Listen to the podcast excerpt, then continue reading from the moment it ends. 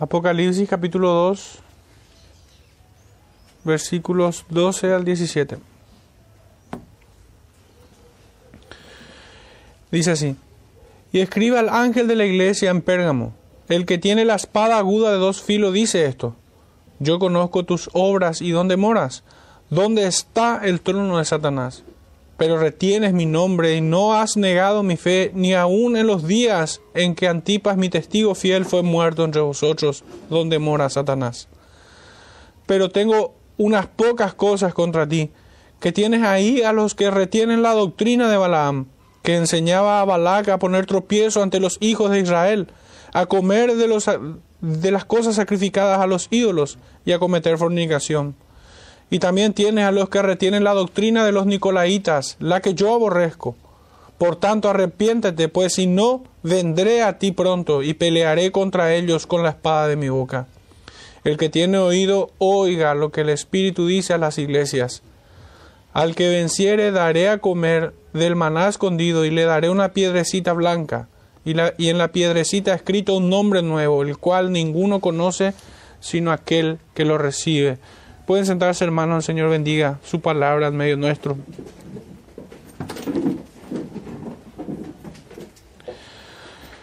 Hemos de notar, hermanos, que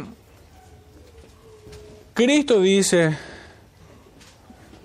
el que tiene oído, oiga lo que el Espíritu dice a las iglesias, dices, a las iglesias. Es que la totalidad de estas siete cartas a estas siete iglesias en Asia es el mensaje a la iglesia hoy. En, su conjunto, en su totalidad, toda la revelación. Si bien escribe de manera particular a cada, a cada una de ellas. Y bueno, en esta mañana tenemos por título a este estudio, una iglesia sin disciplina albergará a profesantes falsos y sufrirán. Repito un poco, hermanos, porque realmente representa la idea y el tema que encontramos en, este, en, esta porción del, de Apocalipsis. Una iglesia sin disciplina albergará a profesantes falsos y sufrirán. Esta es una iglesia que tiene muchas virtudes, pero tiene unas pocas cosas en contra que el Señor le reprocha. En fin, para presentar un poco el contexto que se estaba dando allí, les voy a leer el libro de Números, capítulo 25. Los primeros versículos dice, moraba Israel en Sittim, y el pueblo empezó a fornicar con las hijas de Moab, las cuales invitaban al pueblo a los sacrificios de sus dioses. Y el pueblo comió y se inclinó a sus dioses. Así acudió el pueblo a Baal peor, y el furor de Jehová se encendió contra Israel. Y Jehová dijo a Moisés, toma a todos los príncipes del pueblo y ahórcalos ante Jehová delante del sol. Y, y el ardor de la ira de Jehová se apartará de Israel. Entonces Moisés dijo a los jueces de Israel, matad cada uno aquellos de los vuestros que se han juntado con Baal peor. Y he aquí un varón de los hijos de Israel vino y trajo una madianita a sus hermanos a ojos de Moisés y de toda la congregación de los hijos de Israel, mientras lloraban ellos a la puerta del tabernáculo de reunión. Y lo vio Finés, hijo de Eleazar, hijo del sacerdote Aarón. Y se levantó de en medio de la congregación y tomó una lanza en su mano y fue tras el varón de Israel a la tienda. Y los alanceó a ambos, al varón de Israel y a la mujer por su vientre. Y cesó la mortandad de los hijos de Israel y murieron de aquella mortandad veinticuatro mil. Entonces Jehová habló a Moisés diciendo, Finés, hijo de Eleazar, hijo del sacerdote Aarón, ha hecho apartar de mí furor de los hijos de Israel, llevado de celo entre ellos, por lo cual yo no he consumido en mi celo a los hijos de Israel. Por tanto, diles, he aquí yo establezco mi pacto de paz con él. Hermanos, acá tenemos un cuadro verdaderamente dramático. Dramático por, por las acciones de este pueblo, que haciéndose llamar pueblo de Dios, no, no resistió a la tentación, sino que se entregó a su lascivia, a su pecado. a instancias de la seducción, a instancias de la tentación, de hombres perversos como Balaam y Balak, que procuraron la destrucción de este pueblo. El, con, todo el contexto acerca de estos hombres que he citado es un poco más extenso, se extiende del capítulo 22 hasta el, hasta el 26 aproximadamente. Este hombre perverso, no pudiendo maldecir al pueblo de Israel por dinero que se le ofreció, no temió el prostituir el oficio de, de, la, de la profecía, del que enseña, del que habla de parte de Dios. Dios no se lo permitió. Entonces no encontró mejor forma que destruir al pueblo, incitándoles a, a pecar. Y utilizó verdaderamente armas muy poderosas que tientan el corazón caído de los hombres. Y tiene que ver con los pecados de idolatría y de fornicación. Este es el mismo contexto que vemos en Asia. En Asia se estaba dando eh, la misma práctica. De hecho que al estudiar esta, esta porción se encuentra perfectamente todos los condimentos, todos los elementos que vemos aquí en número 25. Y ya para entrar en tema y sin, sin dilatar demasiado, hermanos, nuestro primer punto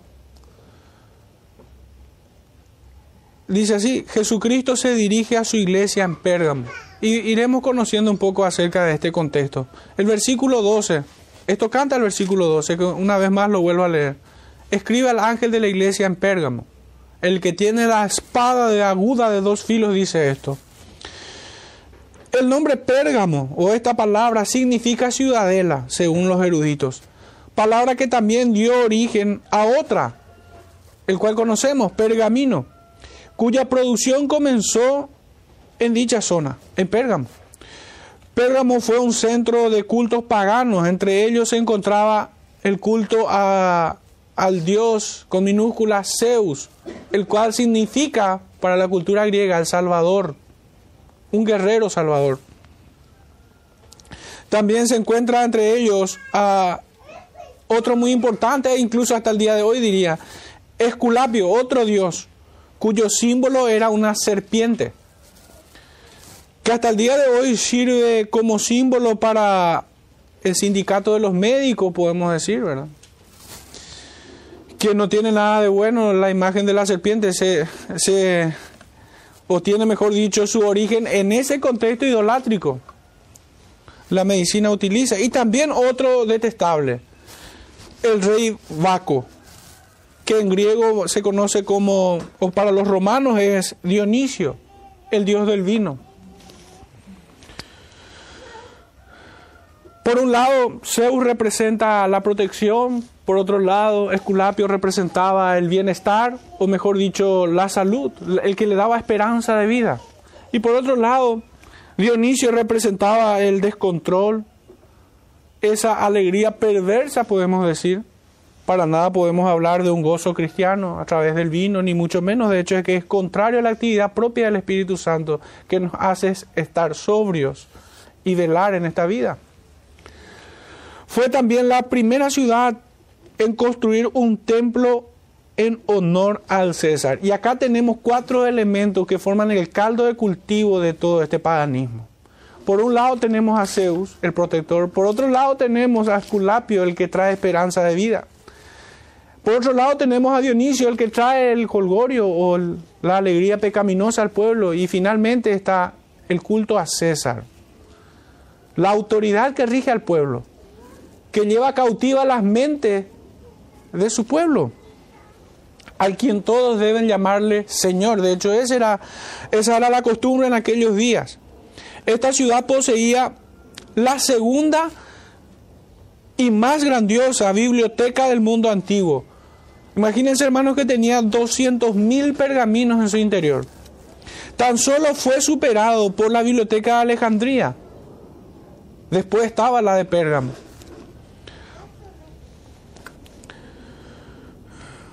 Poseía magníficos edificios dedicados a sus dioses en general, porque estos cuatro que he citado no eran los únicos, había muchísimos más. Es en este primer versículo donde nosotros conocemos un poco o podemos hablar acerca del, contexto de, de Pérgamo, de aquella ciudad,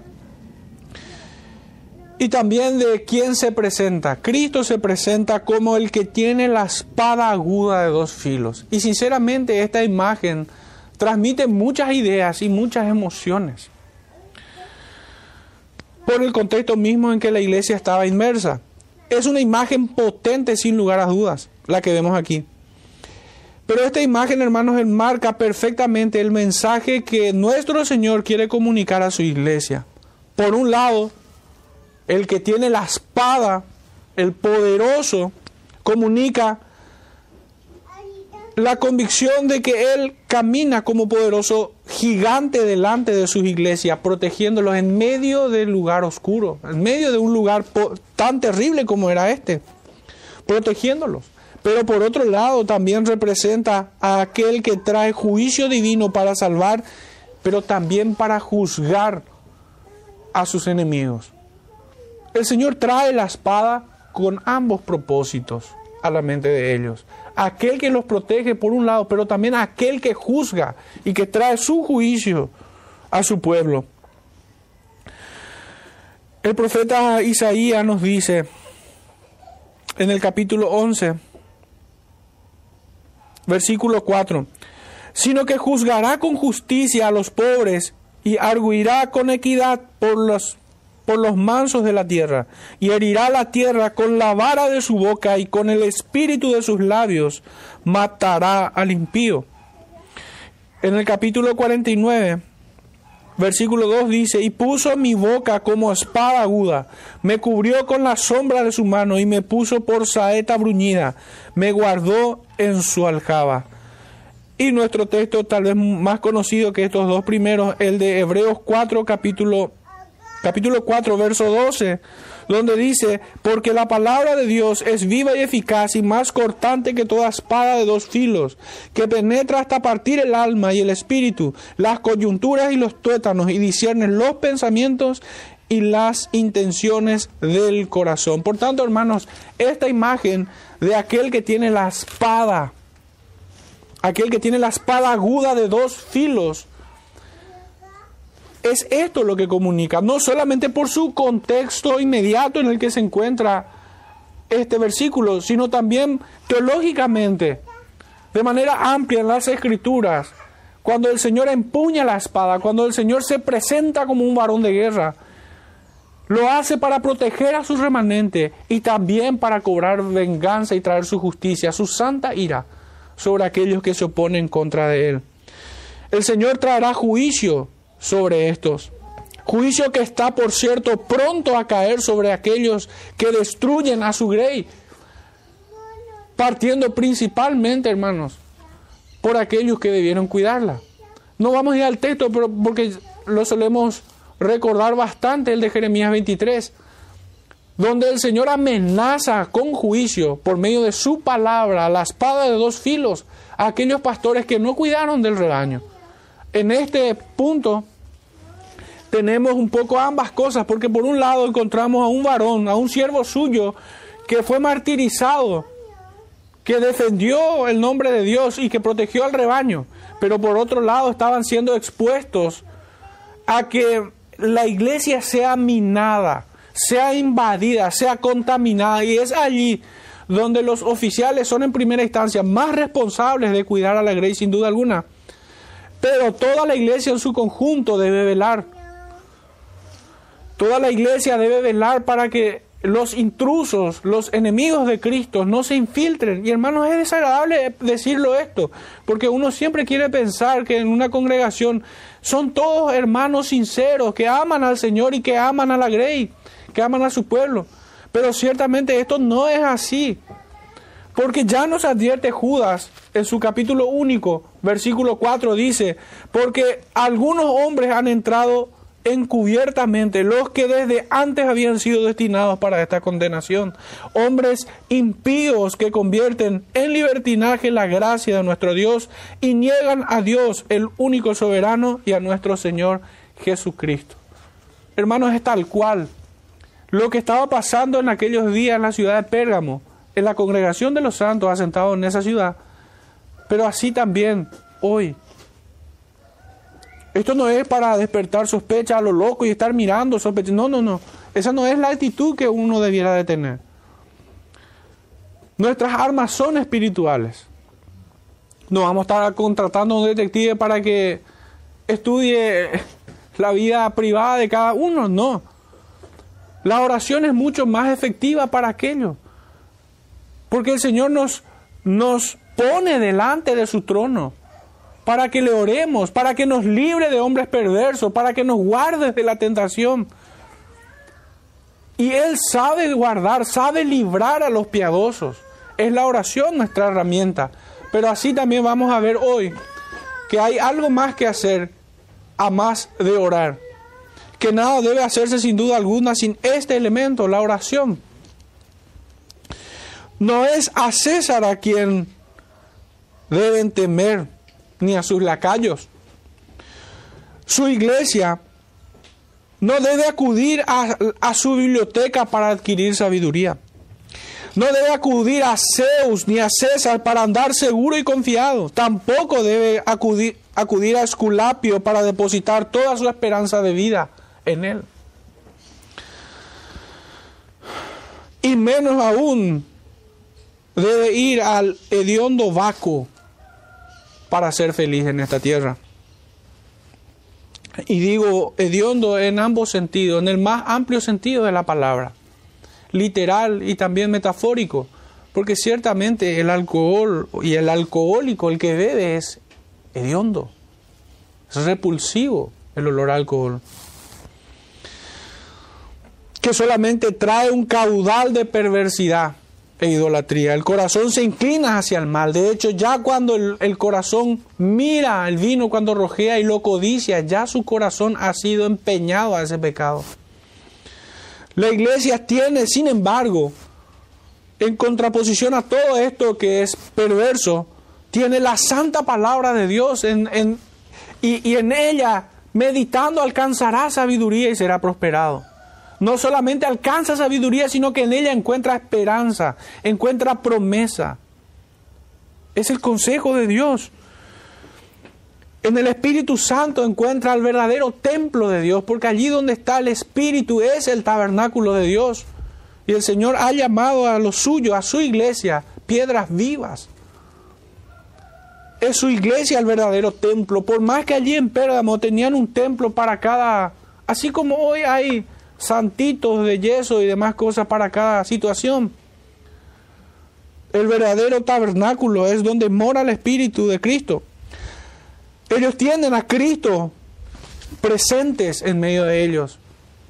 Esta es la promesa que Él ha dado a su iglesia.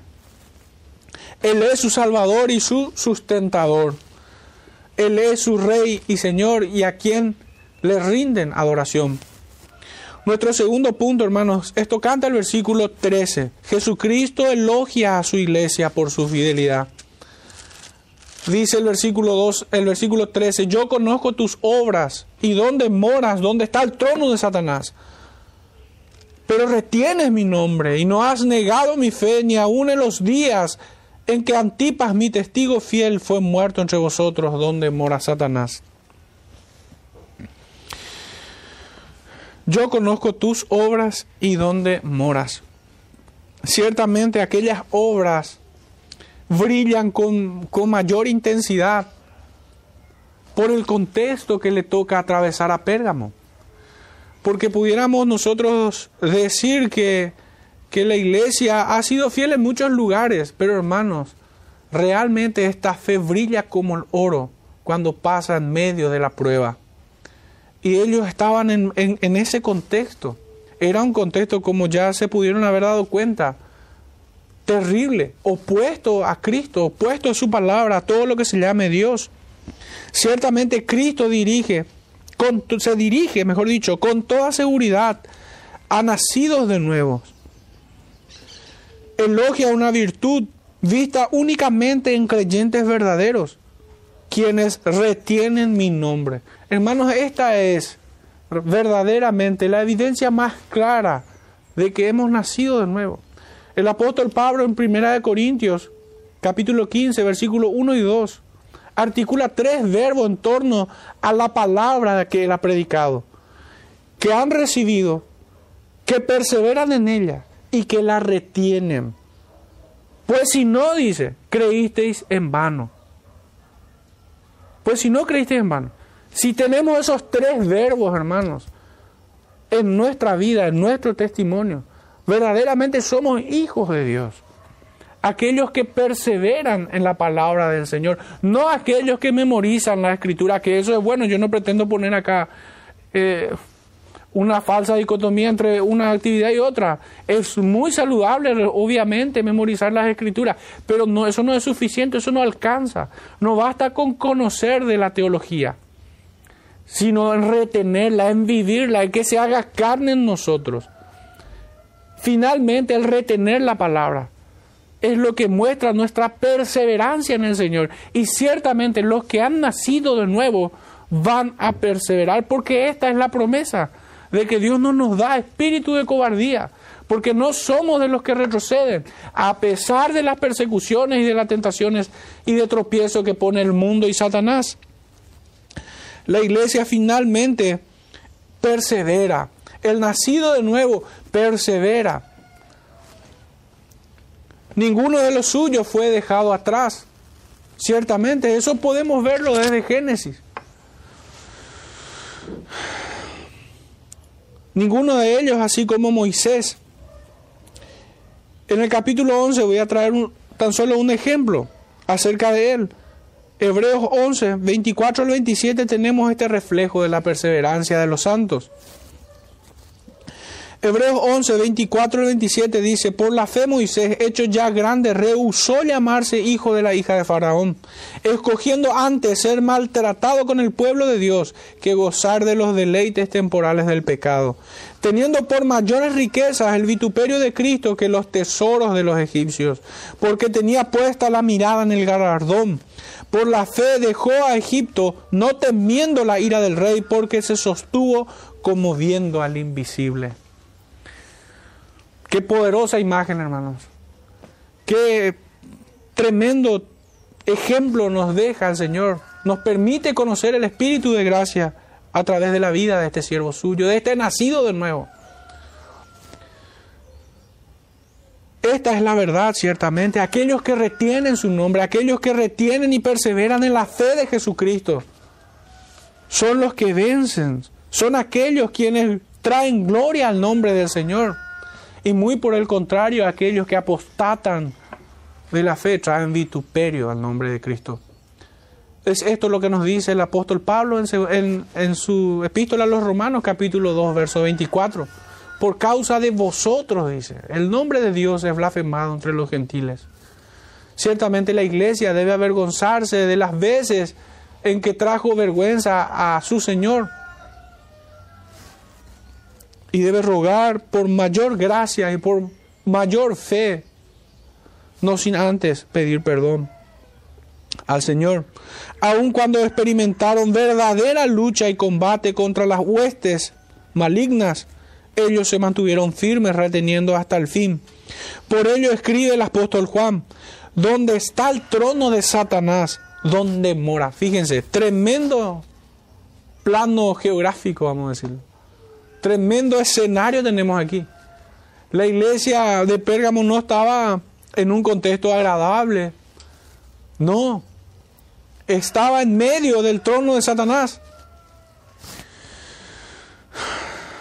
Este era sin dudas el asiento del cuartel central del enemigo, en donde había mayor concentración de oposición satánica. Pero pudiéramos considerar la pregunta de qué significa el trono de Satanás. Ese lugar, hermanos, contaba con ciertas características muy particulares que describen a la perfección este escenario del trono de Satanás. Uno, hay cinco elementos, cinco características que pueden dar forma o dar sentido a esto. Si bien los comentaristas no se ponen de acuerdo si qué específicamente, qué exactamente es el trono de Satanás allí en Pérgamo. Pero debemos tener un panorama completo para entender realmente por qué en ese lugar estaba el trono de Satanás. No debemos pensar obviamente en un trono físico, si era de piedra o de mármol o de... No, sino debemos entenderlo en un sentido espiritual. Porque Efesios nos dice que no tenemos lucha contra sangre y carne, sino contra principados, contra potestades, contra huestes de maldad, dice. Nuestra batalla es espiritual, así como nuestras armas son poderosas también en el espíritu. Pero la primera de ellas, Pérgamo, era un centro religioso ocultista dedicado a ídolos paganos. Había una concentración inmensa en Pérgamo de toda clase de cultos diabólicos que se pueden conocer. El segundo elemento estaba ubicado en una meseta elevada donde desde la antigüedad se ubicaban los lugares altos dedicados a Satanás y eso es hasta el día de hoy. Ciertamente los ocultistas, no sé, yo, me, yo quisiera entender de que así como Satanás quiso sentarse en lo más alto en el trono de Dios, buscan de alguna manera eh, un lugar físico aquí en la tierra para elevar sus altares diabólicos. Los lugares altos, de hecho que la escritura, todo el Antiguo Testamento nos habla de que aquellos siervos y aquellos reyes del Señor que hicieron los rectos delante de Él, ¿qué hicieron? Derribaron los lugares altos, justamente. Y Pérgamo tenía esta, esta, digamos que este panorama geográfico, era una meseta con elevación y significaba, obviamente, la, elevación tiene mucho sentido para, para las ciudades, porque primero tiene una posición geográfica privilegiada, puede ver todo el panorama a su alrededor. También es una zona inexpugnable que difícilmente puede ser atacada, porque el invasor está en desventaja sin duda alguna, pero también tiene una connotación espiritual. No podemos negarla a eso. Entonces, el segundo elemento es esta, que la imagen que representa Pérgamo era la de un lugar alto, dedicado a Satanás. El tercer elemento es el imponente altar dedicado a Zeus, cuya construcción medía unos 35 por 33 metros, imagínense. Gigantesco. Este era el trono de Zeus. Gigantesco, monstruoso, era imponente superaba. Imagínense cómo se sentiría un hombre delante del trono de una deidad que mide 35 por 33 metros. Hermanos, en promedio nosotros tenemos un metro setenta. Es casi 30 veces más grande que el hombre. Obviamente, toda religión pagana, hermano, busca, busca desesperadamente afectar los sentidos del hombre. Y algo que es inmenso ciertamente ejerce un dominio, una doblegación sobre las conciencias frágiles y obviamente aquellas quienes no tienen la mente de Cristo. Son cautivadas por, por lo imponente de su imagen. El cuarto elemento es que allí también estaba el altar a Esculapio. Y este es un dato no menor, porque ya hemos dicho que Esculapio tenía un símbolo el cual era una serpiente, que desde el Génesis representa a, Satanás, la serpiente antigua, esto es indudable. Vemos en Génesis 3, 1, así también en este libro de Apocalipsis, en capítulo 12, verso 9, y en el 20, verso 2, encontramos que esta imagen representa a Satanás, la serpiente antigua, la cual el Señor aplastó su cabeza, hermanos y que por medio, la práctica de ellos, que por medio de su poder engañoso sanaba a enfermos utilizando la superstición. Y por favor, que se me entienda bien, yo no estoy satanizando la profesión de médicos, ni mucho menos. Pero entre sus métodos, hermanos, existe, describen los comentaristas uno muy llamativo. Uno de sus métodos de sanación consiste en que los enfermos debían acostarse o dormir en el suelo del templo de Esculapio para que las serpientes se arrastrasen sobre ellos y sean inoculados por la serpiente para su curación. Es espantoso, verdaderamente.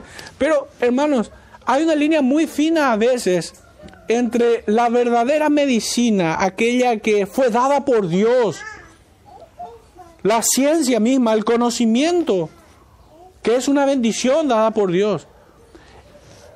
Existe una línea muy delgada entre la verdadera medicina y la superstición, incluso hasta el día de hoy. Incluso hasta el día de hoy. Hermanos, hoy en día la gente, y es muy común que la gente toma una pastilla. ¿Por qué toma? Porque la mayoría toma porque se le dijo que tome.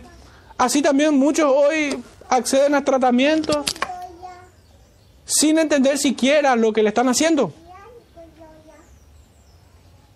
Se introducen sustancias al cuerpo sin discernir qué es lo que realmente le están metiendo en su organismo.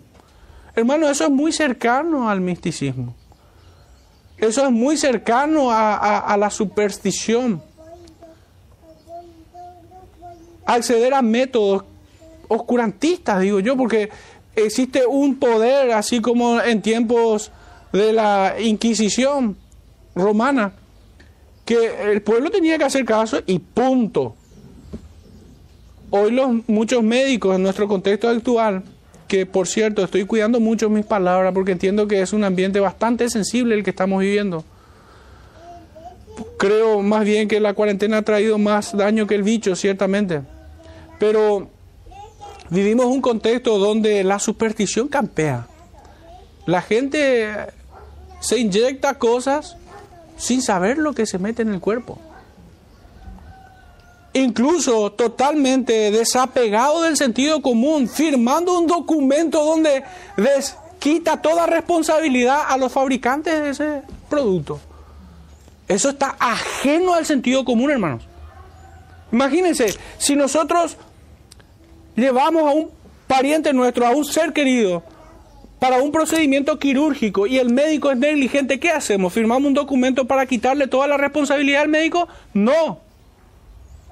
De hecho que eso sería perverso. Ahí tiene que haber una investigación. Tiene que haber una investigación y se debe hallar culpable al médico si así lo es. Por negligencia médica. Pero hoy la gente firma locamente un documento donde le quita de toda responsabilidad. Ellos te pueden inyectar cianuro que ellos no van a poder ser demandados. Eso escapa al sentido común, hermano. Así como esta imagen que estamos viendo de aquellos días. ¿En qué cabeza entra que para curarte de ciertas dolencias tenés que estar en el suelo y las serpientes se deben arrastrar encima tuyo e inocularte? Demencia total. Por cierto, esta cita, para que no parezca que estoy forzando nada, la comenta justamente el pastor MacArthur acerca de este esculapio. Pero coincidentemente otros comentaristas citan la misma anécdota y para, creo que era muy pertinente que lo traiga en este punto. El quinto elemento, hermanos, es el poder destructor e inquisidor de la maquinaria política militar del César.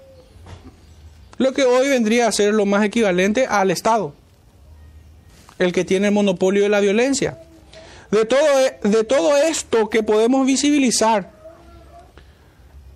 tenemos un sincretismo religioso, donde tenemos las religiones de los ídolos paganos entremezcladas con la religión del Estado, confabulándose para perseguir a los santos. Tanto que el Espíritu nos presenta a Antipas, mi testigo fiel, muerto entre vosotros. La iglesia, hermanos, debía presentar oposición, no una posición tímida, frente a todos estos frente a todas estas escenas, mejor dicho, contra todos estos enemigos que cotidianamente tenían que enfrentar. La perversidad con el rey Baco, la superstición con el Julapio, la opresión con el, con el culto a César, toda esa pelea diabólica contra los dioses paganos, contra Zeus. La iglesia no podía ser tímida. Y fue esto lo que finalmente le cobró vida, le cobró su vida a Antipas. Un privilegio dado por Cristo a sus santos, el morir por su nombre, el morir por su causa. Hermanos, A mí a veces me preocupa que la gente, cuando recuerda ese texto tan famoso del apóstol Pablo que dice, el vivir es Cristo y el morir es ganancia, es como si fuera apenas un axioma secular. ¡Ah, qué lindo suena! Debe estar en el libro de antología poética. Hermanos, no, eso debe hacerse carne en nosotros. Así lo fue en Antipas. Así lo fue en tiempo de los apóstoles. Y así lo sigue siendo en, la vida de todos aquellos nacidos de nuevos que militan la buena batalla, que no se enredan en los negocios del mundo. En la iglesia que no cede frente a la presión que recibe de parte de, todas las esferas de este mundo, en lo social, en lo político, en, en lo secular, en lo religioso, que tal vez allí sea nuestra pelea más fuerte hoy. La iglesia no debe claudicar. Antipas, el testigo fiel de Jesucristo. Hermanos, aquí esta palabra testigo es equivalente a mártir quien sufrió y murió, firmando con su sangre lo que confesó con sus labios. Se cree que se trata del primer pastor en Pérgamo asesinado siendo introducido en un becerro de oro ardiendo. Becerro de bronce, mejor dicho, ardiendo. Así como se, se adoraba al infame Moloch, que tenía una, una estatua también de bronce y al rojo vivo se le ponía encima a, los infantes para que sean calcinados allí. Antipas también padeció la misma suerte, como un nacido de nuevo. Así fue asesinado, así entregó su vida por su Señor. La iglesia se comportó valientemente, aunque se encontraba viviendo tal vez en el lugar más peligroso del mundo pues nos encontramos, hermanos, referencias tan terribles como estas en las escrituras, de allí donde está el trono de Satanás.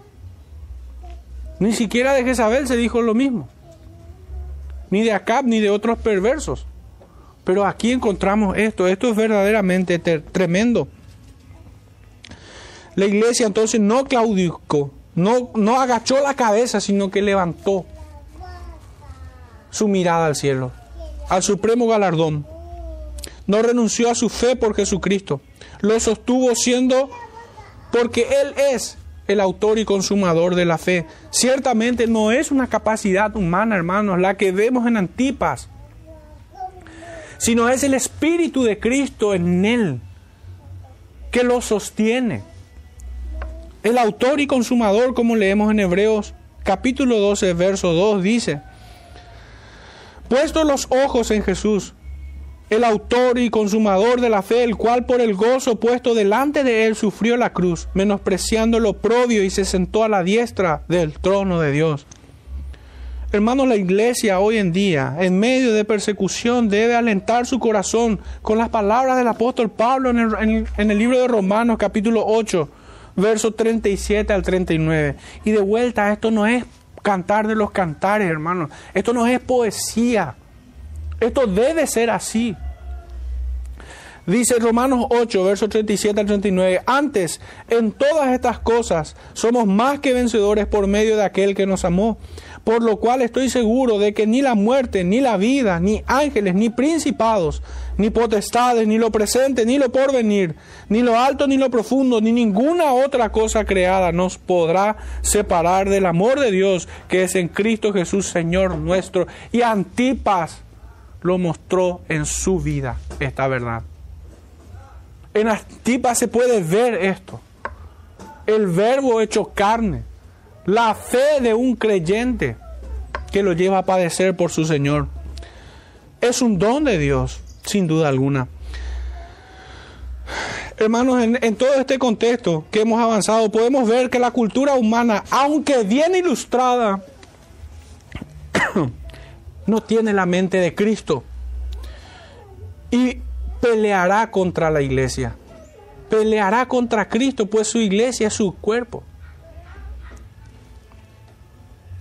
Así como lo enfrentarán, a la iglesia enfrentarán el poder político y toda falsa religión. Y todos estos, todos estos frentes se unirán. Porque ya lo había dicho un infame filósofo, por cierto. El enemigo de mi enemigo es mi amigo. Estas fuerzas que se oponen, aunque en diferentes ámbitos, se van a unir en contra de Cristo, en contra de su iglesia. Así ha sido siempre. La iglesia hoy debe considerar y discernir el terreno que pisa, no sea que pisando una madriguera de serpientes odiosas no sea advertido y sufra pérdida. Nuestro tercer punto, hermanos, es tocante al verso 14. Jesucristo reprocha a su iglesia por su indisciplina. Y es notable que, que habiendo o siendo tan hermosamente elogiado esta iglesia, tenga algo que sea reprochable en ella. Y ciertamente es así, refleja un poco también la vida de todo creyente, en quien el Espíritu hace abundar su fruto, pero aún tiene un remanente de pecado que lo inclina a pecar en ocasiones. Y son estas cosas las que debe, la que debe ser trabajado, la que debe ser reprochado en la vida de todo creyente. Entonces Jesucristo reprocha a su iglesia por su indisciplina. Y voy a describir por qué es este el pecado que estoy tipificando, la falta de disciplina. Dice el texto, pero tengo unas pocas cosas contra ti. La falta de disciplina eclesiástica, hermanos, hizo que tengan allí a los que retienen la doctrina de Balaam. Porque ¿cómo puede ser que este pueblo guarde su nombre? Que mantenga la fe verdadera que incluso estén dispuestos a entregar sus vidas como antipas y no hayan expulsado a aquellos libertinos, como leíamos en Judas 4, aquellos que corrompían e inclinaban el corazón de los santos hacia el pecado. No hay punto medio, no podemos ser tibios. Nosotros no tenemos grises en cuanto a nuestra fe. ¿Es blanco o negro? ¿Es vida o es muerte?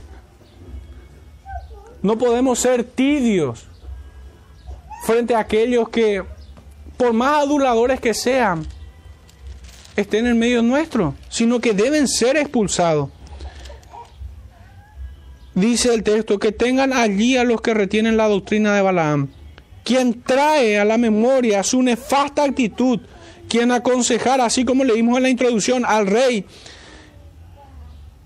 que, que sedujeran al pueblo de Israel para cometer inmoralidad e idolatría. Pero voy a traer otros textos que sostienen mejor esta idea, a más de, de la cita en la introducción que hemos leído. En número 25, del versículo 1 al 12, nosotros tenemos este contexto.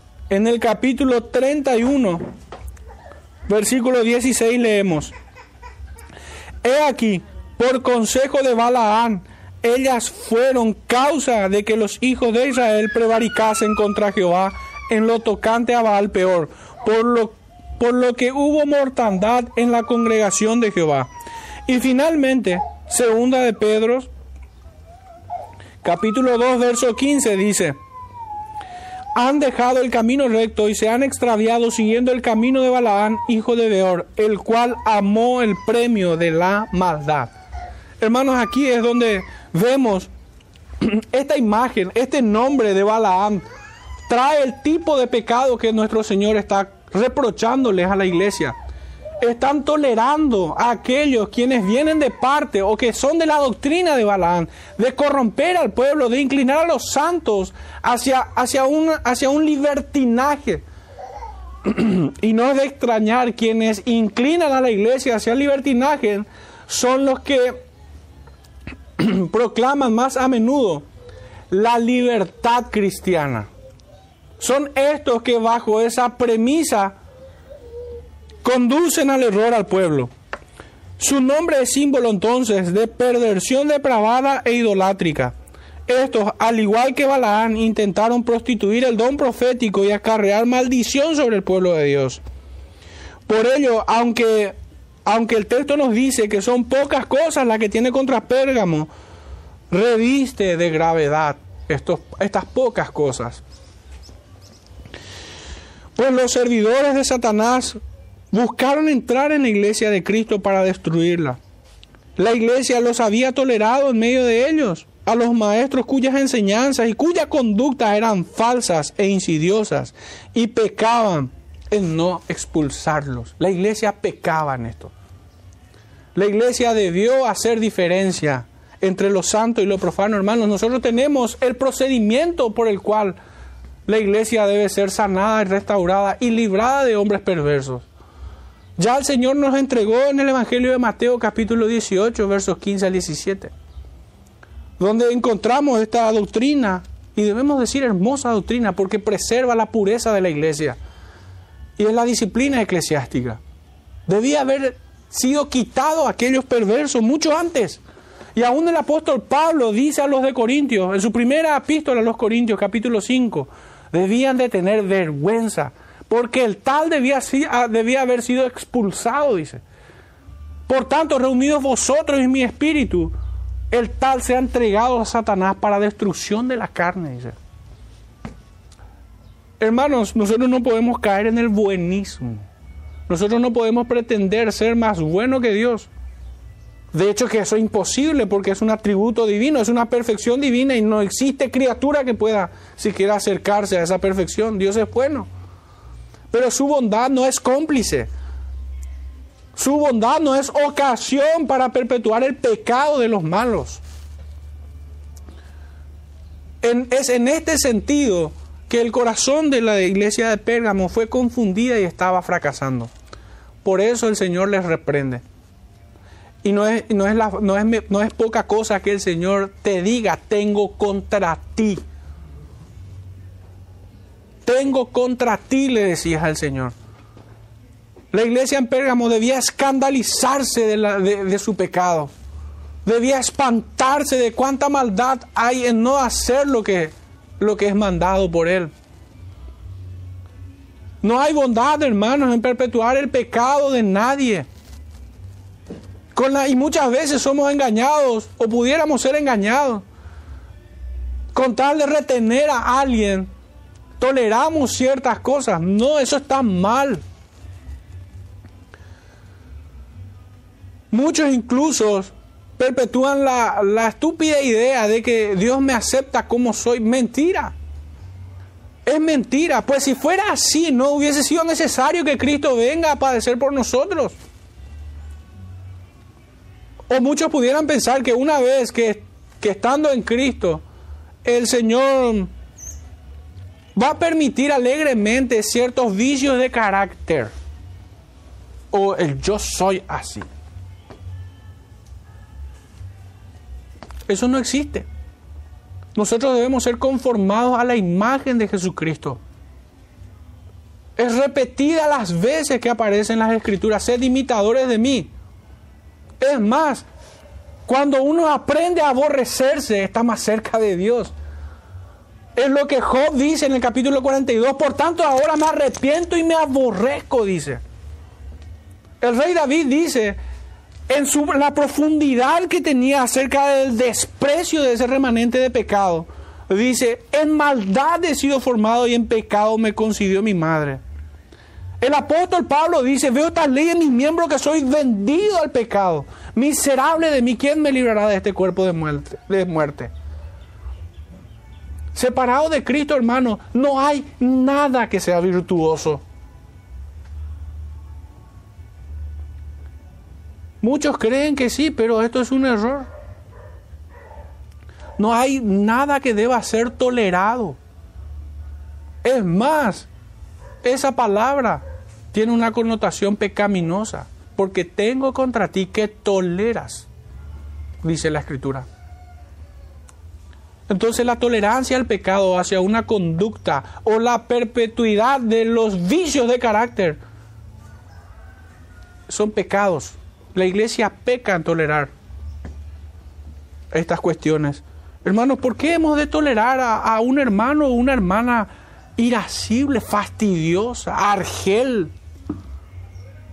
hermano o hermana, indistintamente, porque creo que está en ambos géneros. El pecado no hace distinción de género.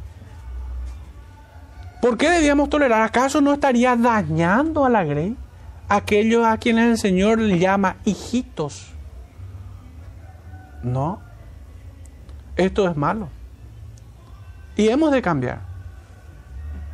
En, en todo lo que el Señor nos muestra.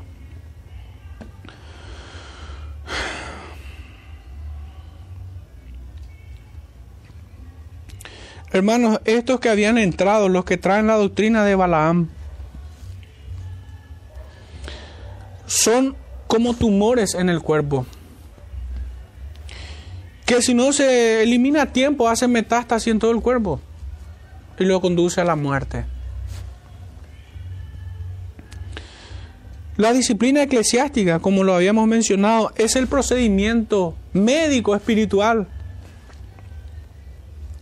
para ser librados de tan terrible mal. La iglesia debe atender a la mundanalidad que golpea nuestras puertas y se mete en las iglesias, pues la ortodoxia no es suficiente porque aún los demonios creen y tiemblan. ¿De qué sirve conocer la verdad si no andamos en ella? ¿De qué sirve? No sirve de nada sino para estar dos veces muerto y desarraigado y recibir una mayor porción de condenación porque a los que más se le dio, más se le demandará. En primera de Juan habíamos estudiado capítulo 1, verso 7. Pero si andamos en luz, fíjense hermano, no dice que si conocemos la luz. Si andamos es aquí el verbo. Pero si andamos en luz, como Él está en luz, tenemos comunión unos con otros. Y la sangre de Jesucristo, su Hijo, nos limpia de todo pecado. Si andamos, hermano. No es si conocemos o memorizamos. Si decimos que no tenemos pecado, nos engañamos a nosotros mismos y la verdad no está en nosotros. Si confesamos nuestros pecados, Él es fiel y justo para perdonar nuestros pecados y limpiarnos de toda maldad. No sirve de nada entonces conocer la verdad si no andamos en ella. Y es que no existe mejor forma de servir a los demonios que tomar el nombre de Dios estando aún muerto en nuestros delitos y pecados. Esta es la mayor afrenta. ¿Qué hace una perla en el hocico de un cerdo? ¿Qué hace la santa palabra de Dios en la boca de un muerto? No existe mejor manera entonces, hermanos, de servir a los demonios que tomar el nombre de Dios estando aún muerto en nuestros delitos y pecados. Imagínense lo que exclama el profeta, soy inmundo de labios, dice el profeta. Y nosotros alegremente vamos a tomar el nombre de Dios sin considerar esto. No. No sirve de nada que seamos blanqueados con una ortodoxia para ir al infierno. Es como irse de gala para, para ir a esclavitud. Verso 15. No imitar a Cristo. Así de, de cortito. El verso 15 nos dice va en el mismo sentido que el versículo 14, es un reproche aún. Dice, y también, obviamente, tengo contra ti, y también esto, a los que retienen la doctrina de los nicolaitas, la cual yo aborrezco, la que yo aborrezco. Hermanos, ya nos hemos pronunciado que la iglesia debe imitar a Cristo. Sed imitadores de mí, así como yo de Cristo. Este es el mandamiento que se repite una y otra y otra vez en las escrituras. Nosotros tenemos alguien a quien imitar y solamente podemos hacerlo en el poder de su espíritu también. Por tanto, no hacerlo es pecado. Pero ¿por qué lo, lo titulo de esta manera? No imitar a Cristo en este punto. Es que, hermanos, en Éfeso, si nosotros miramos en, el capítulo 2 aún, pero verso 6 dice, pero tienes esto, una virtud, dice, que aborreces la obra de los nicolaitas. Y aquí aparece como un reproche en Pérgamo. En Éfeso es una virtud que debían imitar los de Pérgamo. Ellos tampoco debían de tolerar las obras de los nicolaitas. Por esto, es que lo, titulé de esta manera, no estaban imitando a Cristo como aquellos de Éfeso y tenían un ejemplo muy cercano. Tenía un ejemplo muy cercano. Así como los pastores de todas las congregaciones sanas y que se santifican a sí mismos, sus ministros son el reflejo que ellos debieran de seguir. Y yo no estoy haciendo aquí un culto a la personalidad, ni mucho menos. Pero es lo que vemos nosotros en Hebreos capítulo 7, eh, perdón, 13, verso 7. Ayer justamente lo estábamos trayendo a la memoria, dice Hebreos 13, 7, acordaos de vuestros pastores que os hablaron la palabra de Dios, considerad cuál haya sido el resultado de su conducta e imitad, dice, su fe. E imitad su fe. Tenemos un ejemplo cercano, en 3D podemos decirlo. ¿A quienes debemos imitar? Obviamente no debemos imitar a pastores cuyo fruto de su conducta no sea la imagen ni el reflejo de Cristo. Porque esta es la regla, ser imitadores de mí, así como yo de Cristo. Este fue el pecado de, los de Pérgamo, no haber imitado a Cristo, no haber visto un reflejo de su propia vida en los de Éfeso. Un ejemplo cercano. Y hermanos, aquí esto trae consecuencias. ¿En qué nos estaban imitando? En tolerar, en soportar. Por lo general hablamos de imitar a alguien en virtudes que son más agradables, como, qué sé yo, eh, amabilidad, fe, todas esas paciencia, gozo. Pero hermanos, acá no se trata de esas virtudes, sino de una virtud que hasta es resistida muchas veces tengo contra ti que retienen a la doctrina de los nicolaitas. Soportaban a aquellos hombres, toleraban, mejor dicho, dentro de la congregación y esto era un defecto. Aquí la virtud es expulsarlos. Lo virtuoso es purificar el cuerpo de Cristo y preservar la pureza de la iglesia. Aunque para ello se tenga que extirpar aquellos tumores cancerígenos que son un cuerpo extraño, son células muertas dentro de un organismo vivo y deben ser quitados. Aunque esa operación nunca es sin dolor. Estos eran los que intentaron desviar a la Grey de su camino. Clemente de Alejandría decía de ellos que eran perversos que se abandonaron al placer como chivos, como cabras. Traían enseñanzas espurias y destructivas, Hoy no son pocos, hermanos, las congregaciones y fuera de ellas, de quienes se comportan de manera seductora y, lascivamente en medio de la grey, por medio de vocabulario, conversaciones, estilos de vida, ropa sensual. No son pocos, pocas las congregaciones que, tienen, que admiten esta clase de prácticas. Estos son los que insisten en la libertad cristiana para sus fechorías. Estos son los que convierten la gracia de Dios en libertinaje. La iglesia laxa que, que no extirpa estos tumores peca contra Cristo.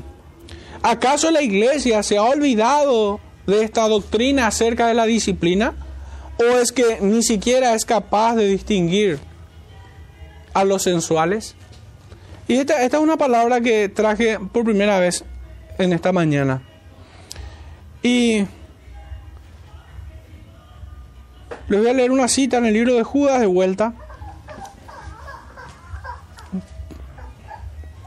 Versículo 19. Dice, estos son los que causan divisiones, los sensuales que no tienen al Espíritu. Hermanos, la sensualidad no es una virtud, en absoluto. Es una perversión diabólica. Estos son los que finalmente van a arrastrar a la iglesia hacia una antinomia, hacia la antiley. La ley es mala, hoy estamos bajo la gracia.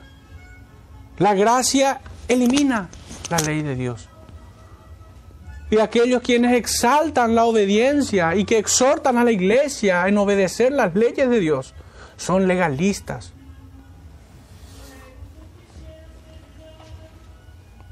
Obviamente lo digo con sarcasmo. El versículo 16 nos presenta nuestro siguiente punto. Jesucristo llama a su iglesia al arrepentimiento por estos pecados que hemos enunciado aquí. El que toleraban a, los que traen la doctrina de Balaam, que son capaces de prostituir el ministerio de la profecía, y aquellos nicolaitas que corrompen al pueblo también con sus prácticas y por su entrega completa hacia los placeres como chivos, como bien decía Clemente. Jesucristo entonces llama a su iglesia al arrepentimiento. Verso 16 leemos, por tanto arrepiéntete, pues si no vendré a ti pronto y pelearé contra ellos con la espada de mi boca. Si su iglesia no se arrepiente, Cristo vendrá pronto. Pero aquí no se está refiriendo a la segunda venida, sino que está anunciando su juicio. Fíjense cómo se presentaba él. El que tiene la espada de dos filos, dice. Esto significa que traerá un juicio inminente sobre su iglesia. Su justa ira y juicio implacable caerá sobre sus cabezas.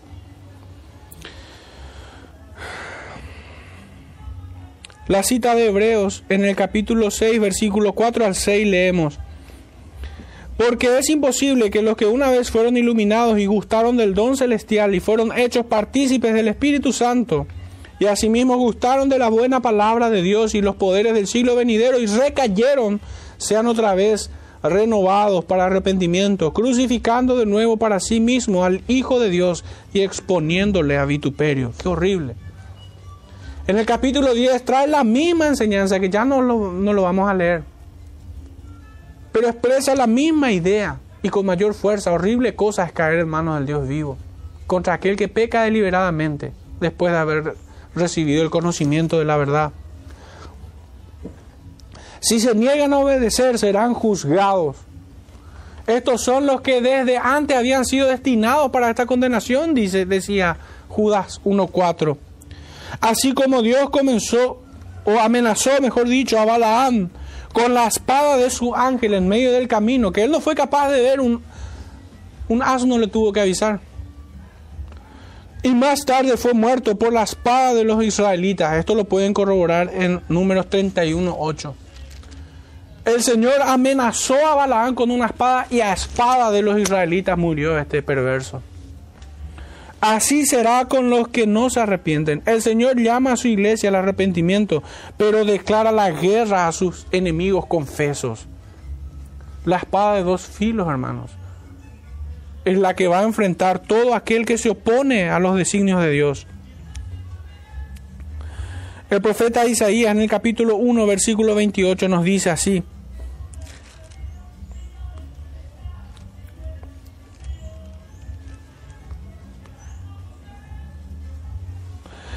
Pero los rebeldes y pecadores aún serán quebrantados, y los que dejan a Jehová serán consumidos en el capítulo 65 del mismo profeta.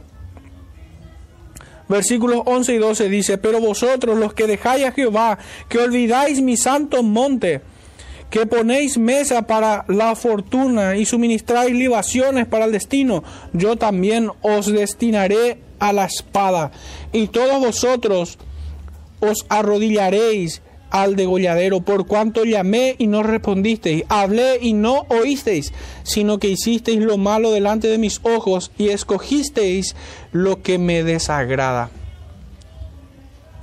La vara de la disciplina de Dios caerá sobre sus hijos, y esto es bueno. Esto es bueno. Por tanto, arrepiéntete, amada iglesia, no sea que aquel a quien llamas Salvador te diga en aquel día, como un juez implacable al fuego eterno preparado para el diablo y Satanás. Este es el peligro para aquellos que perseveran en su pecado. Porque qué certeza pudieran tener de que realmente nacieron de nuevo cuando aún están amando el pecado. El Evangelio de salvación también santifica. Cristo nos liberta de la condenación del pecado, pero no sin antes de libertarnos de la esclavitud del pecado. No solo de las consecuencias, sino también de la causa. Nos libra de la condenación y así de la esclavitud del pecado. Por último, hermanos, el último punto, verso 17. Leemos así, el que tiene oído, oiga lo que el Espíritu dice a la iglesia. Al que venciere, daré a comer del maná escondido y le daré una piedrecita blanca y en la piedrecita escrito un nombre nuevo, el cual ninguno conoce sino aquel que lo recibe. Jesucristo promete una recompensa al que oye sus palabras, a la iglesia que recibe sus palabras. Y hermanos, una vez más, hemos de recordar que esta facultad de oír no apela al efecto físico acústico, sino más bien una capacidad de un corazón regenerado, de oír con fe y, y obediencia. Lo que promete son tres cosas, el maná, la piedrecita blanca y un nombre nuevo. La escritura hace referencia de estos elementos. El maná es aquel alimento espiritual con el cual todo creyente es alimentado. Este maná del cielo, que no escatimó el ser igual a Dios como cosa que aferrarse, sino que descendió a su pueblo, Jesucristo mismo. Como podemos bien revisar en el Evangelio de Juan capítulo 6, versos 31 al 35. Nuestros padres comieron el maná en el desierto como está escrito. Pan del cielo le dio a comer. Y Jesús le dijo, de cierto, de cierto os digo, no os dio Moisés el pan del cielo, mas mi Padre os da el verdadero pan del cielo, porque el pan de Dios es aquel que descendió del cielo y da vida al mundo. Le dijeron, Señor, danos siempre este pan. Jesús les dijo, yo soy el pan.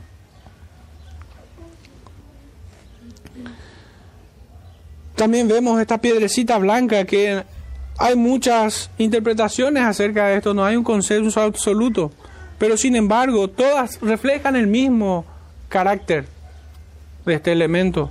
Esta piedrecita blanca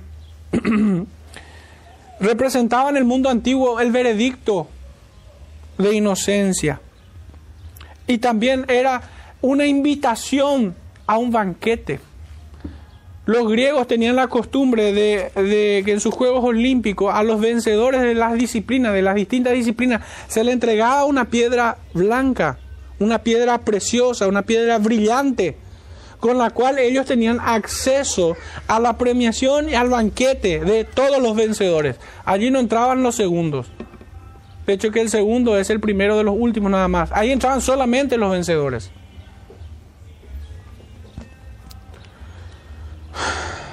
Aún hoy ciertas organizaciones utilizan esto de manera simbólica. Una piedra blanca o una piedra negra. Y el nombre nuevo, hermanos. Una nueva, me inclino a pensar esto. Una nueva identidad en amor y en gloria en Dios un nombre que solamente puede recibir aquellos que nacen de nuevo. Un nuevo nombre. El profeta Isaías, una vez más, vamos a recurrir allí y con esto nos acercamos hacia el final ya. Isaías capítulo 62. Versículo 2 a 4 dice, entonces verán las gentes tu justicia y todos tus reyes tu gloria, y te será puesto un nombre nuevo que la boca de Jehová nombrará y serás corona de gloria en la mano de Jehová y diadema de reino en la mano del Dios tuyo. Nunca más te llamarán desamparada, ni tu tierra se dirá más desolada, sino que serás llamada Hepzibah y tu tierra Beula, porque el amor de Jehová estará en ti y tu tierra será desposada. Esto, hermanos, todas estas, estas promesas, esta recompensa, el Señor promete a sus hijos, a quienes nacieron de nuevo, a aquellos quienes son vencedores. Pues todo aquel que nace de nuevo es un vencedor. Primera de Juan capítulo 5 verso 4 dice, porque todo lo que es nacido de Dios vence al mundo. Y esta es la victoria que ha vencido al mundo, nuestra fe. La iglesia debe aferrarse a esto en estos días, porque nuestros días son peligrosos. Ya haciendo una reflexión final, hermanos, y buscando cerrar esto, dos citas más. Primera de Corintios, capítulo 10. versículo 1 en adelante. Nos dice el apóstol, porque no quiero hermanos que ignoréis que nuestros padres todos estuvieron bajo la nube y todos pasaron el mar.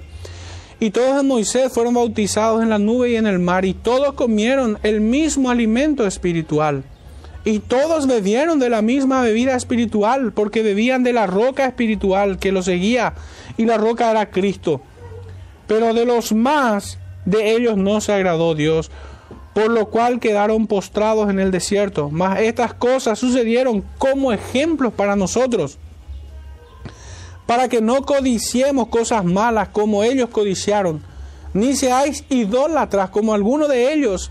Según está escrito, se sentó el pueblo a comer y a beber y se levantó a jugar. Ni forniquemos como algunos de ellos fornicaron y cayeron en un día veintitrés mil ni tentemos al Señor como también algunos de ellos le tentaron y perecieron por las serpientes. Ni murmuréis como algunos de ellos murmuraron y perecieron por el destructor. Y estas cosas les acontecieron como ejemplo y están escritas para amonestaros a nosotros, a quienes han alcanzado los fines de los siglos. Así que el que piensa estar firme, mire que no caiga, hermano. Y por último,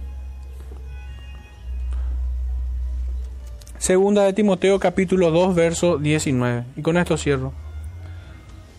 Una vez más el apóstol nos dice, en la mente de Cristo, pero el fundamento de Dios está firme. Teniendo este sello, conoce el Señor a los que son suyos y apártese de iniquidad todo aquel que invoca el nombre de Dios. Hermanos, aferrémonos a, a esta promesa, que el Señor nos ha de guardar hasta el fin no claudiquemos porque es grande la lucha o porque es grande el enemigo. Nuestro Cristo es superior, es mucho más inmenso. El trono de Dios está más alto que el de Zeus.